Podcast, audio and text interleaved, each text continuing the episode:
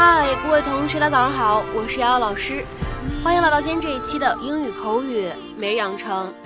在今天这期节目当中呢，我们来学习非常简短的一段英文台词。首先呢，先请各位同学一起来听一下。See, we were worried for nothing. See, you were worried for nothing. 看到了，你没必要担心的。See, you were worried for nothing. See, you were worried for nothing. 那么在今天这段英文台词当中呢，我们需要注意的发音技巧呢，就是 worried 和 for 出现在一起的话呢，我们会有一个不完全爆破，所以呢，可以读成是 worried for, worried for. Got you a hot dog. No thanks, I'm full. Have a croquet set. Do you want to go hit some balls? No. Oh, that's fine. We can just sit here. Zach, I don't want to be your girlfriend. I don't want to hang out with you. I just want you to leave me alone, okay?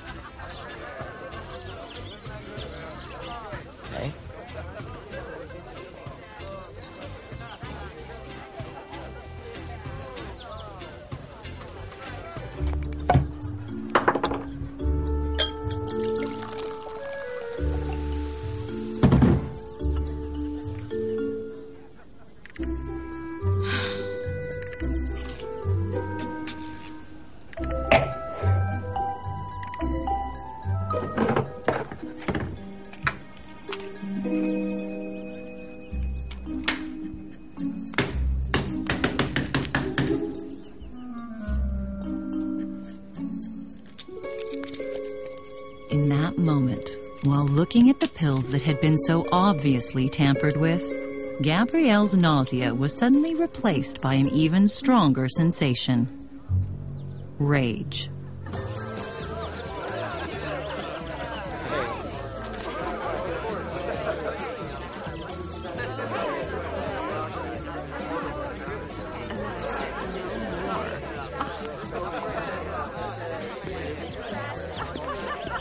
What are you doing?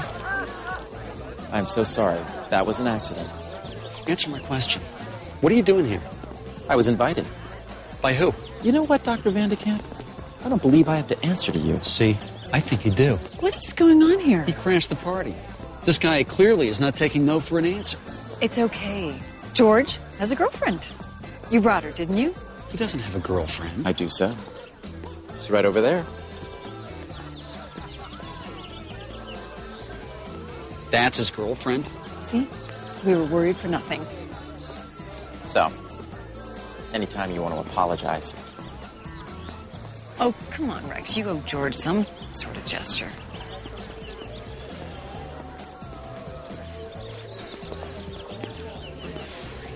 Oh, what the hell?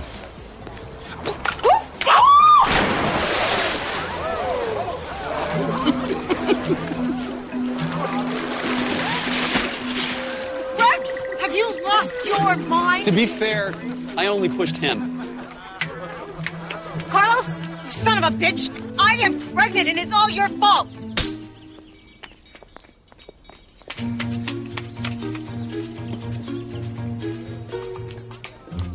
Wow. It's turning into one hell of a party. 那么在今天节目当中呢，我们来学习这样的一个短语，叫做 for nothing。 For nothing 这个短语的话呢，我们在今天节目当中呢，重点来讲三层含义。第一个，我们先来看一下今天视频当中的这样一种用法。此时呢，我们的短语 for nothing 可以理解成为无理由的、没必要的、无目的的，哎，这样的意思。For no purpose or reason。那么下面呢，我们来看一些例子啊。第一个，People don't call me Mr. Green Thumb for nothing。人们不会无缘无故的叫我园艺先生。People don't call me Mr. Green Thumb for nothing。那么这样一句话呢，说出来有可能是想体现自己园艺才能特别棒的一种骄傲情绪。再比如说呢，我们来看第二个例子，This isn't a big deal. You're getting mad for nothing.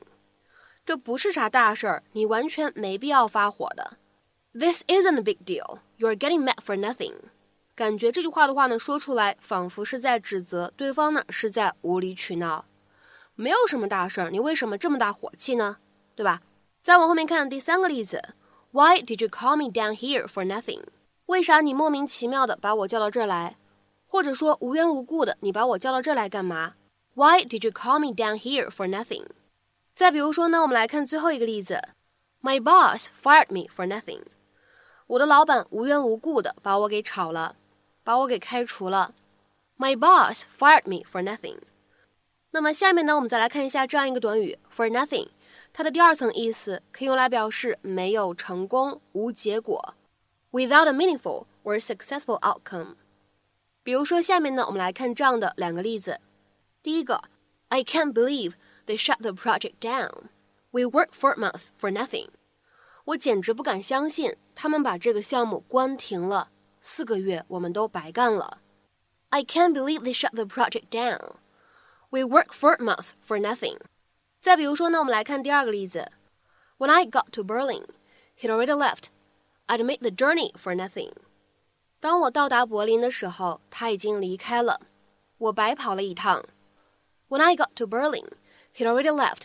I'd made the journey for nothing. 好，下面呢，我们再来看一下这样一个短语 for nothing，它的第三层含义可以用来指免费、没出钱，for no money。 or other exchange，或者呢 without charge。下面呢，我们来看一下这样的两个不同的例子。